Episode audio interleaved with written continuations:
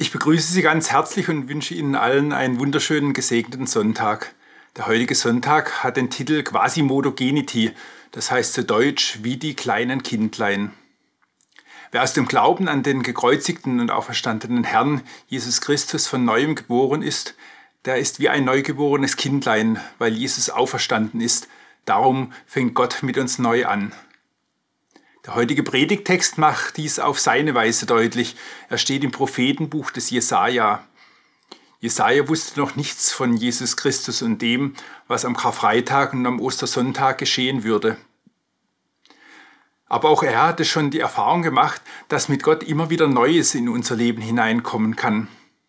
Hören wir auf die Worte des Jesaja, Kapitel 40, Verse 28 bis 31. Weißt du nicht, Hast du nicht gehört? Der Herr, der ewige Gott, der die Enden der Erde geschaffen hat, wird nicht müde noch matt, sein Verstand ist unausforschlich. Er gibt den Müden Kraft und Stärke genug dem Unvermögenden. Jünglinge werden müde und matt und Männer straucheln und fallen. Aber die auf den Herrn harren, kriegen neue Kraft, dass sie auffahren mit Flügeln wie Adler, dass sie laufen und nicht matt werden, dass sie wandeln und nicht müde werden. Soweit die Worte des Jesaja. Ich möchte den letzten Vers, der mir besonders wertvoll ist, aus diesem Abschnitt herausgreifen und heute darüber zu Ihnen sprechen.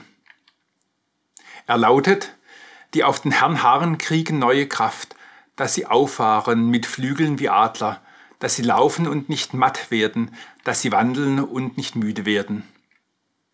Dieser Vers hat es mir sehr angetan, weil er uns so viel Mut und Hoffnung gibt.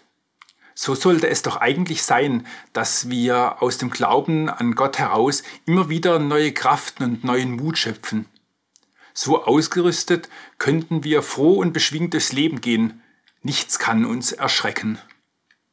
Als ich den Vers zum ersten Mal las, da war ich noch ein junger, vor Kraft strotzender Mann mit gerade mal 21 Jahren auf dem Buckel.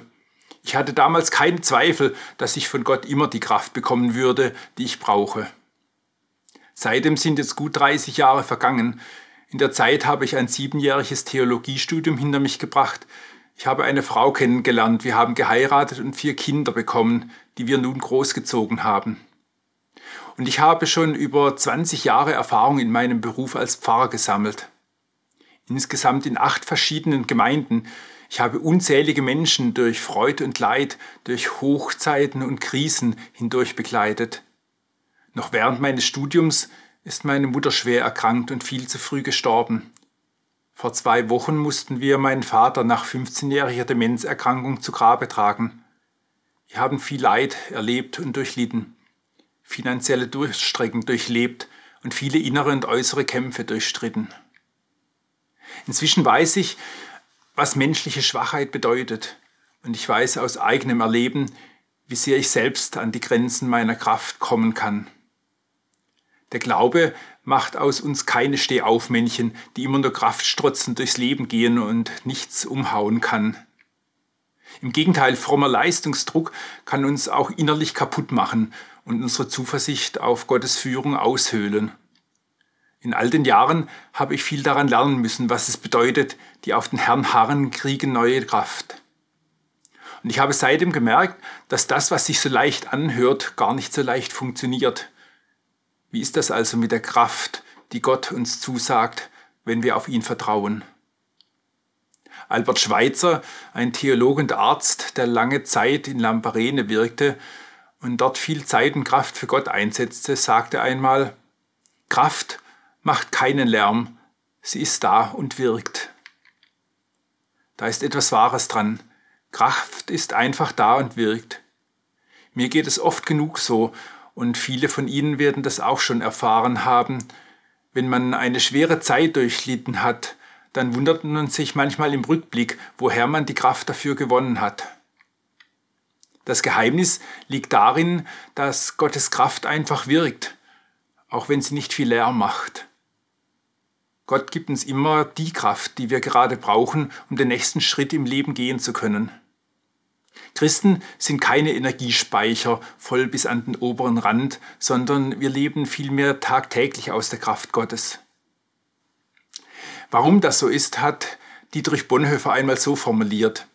Ich glaube, dass Gott uns in jeder Notlage so viel Widerstandskraft geben will, wie wir sie brauchen. Aber er gibt sie uns nicht im Voraus, damit wir uns nicht auf uns selbst, sondern auf ihn verlassen. Als Christen leben wir in der Gefahr, dass wir uns auf uns selbst und nicht auf Gott verlassen. Wenn etwas gut gelaufen ist, dann sagen wir doch gerne, das haben wir gut gemacht. Und das ist auch ganz menschlich und vielleicht auch nicht einmal falsch. Wir sind stolz auf das, was wir gut gemacht haben. Im Glauben müssen wir aber lernen, Gottes Wirken in unserem Leben zuzulassen. Gott will sein Reich mit uns und durch uns bauen. Er will, dass wir uns dabei auf ihn verlassen und nicht aus uns selbst leben und handeln. Wenn ich Kraft im Überfluss habe, dann schöpfe ich aus meiner eigenen Kraft und verbuche jeden Tag und jeden Erfolg auf meiner Habenseite. Wenn ich aber darauf angewiesen bin, aus Gottes Kraft zu schöpfen, dann bin ich für jeden kleinen Schritt, den ich gehe, Gott umso dankbarer. Das heißt also im Umkehrschluss, je schwächer ich bin, umso mehr kann ich auch Gottes Kraft in meinem Leben erfahren. Jesus Christus sagte einmal zu Paulus, als dieser am Ende seiner Kräfte war, Lass dir an meiner Gnade genügen, denn meine Kraft ist in den Schwachen mächtig. Und Paulus schrieb daraufhin, Darum will ich mich am liebsten rühmen meiner Schwachheit, damit die Kraft Christi bei mir wohne. Paulus sieht also die eigene Schwachheit als einen Vorteil an, weil ihr die Chance innewohnt, in der eigenen Schwachheit Gottes Kraft erfahren zu können. Das verwechseln wir vermutlich allzu oft. Wenn wir meinen, Gott gibt uns Kraft, dann meinen wir, wir müssten selbst stark sein, selbst voller Energie, Willens- und Schaffenskraft sein. Aber das meint die Bibel offensichtlich nicht. Gottes Kraft wird am allermeisten deutlich an denen, die selbst schwach sind. Jesaja schreibt, er gibt den Müden Kraft. Er schreibt nicht, er gibt denen Kraft, die vor Kraft strotzen. Was wir dabei tun müssen, das ist nur eines, wir müssen auf den Herrn harren, allein auf Gott vertrauen. Und das ist so, so, so schwer. Daran scheidere ich immer und immer wieder. Sie auch? Wir können es aber lernen. Und dazu hat uns Gott etwas gegeben, das uns hilft.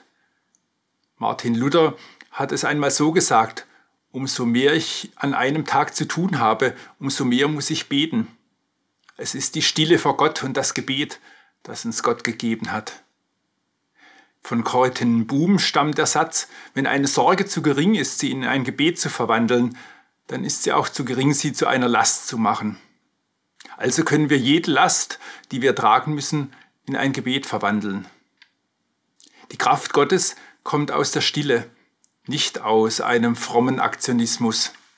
Denn Kraft macht nicht viel Lärm, sie wirkt einfach, wie Albert Schweitzer es gesagt hat. Ich wünsche Ihnen einen gesegneten Sonntag und viel Kraft für die neue Woche. Ihr Pfarrer Jörg Muben.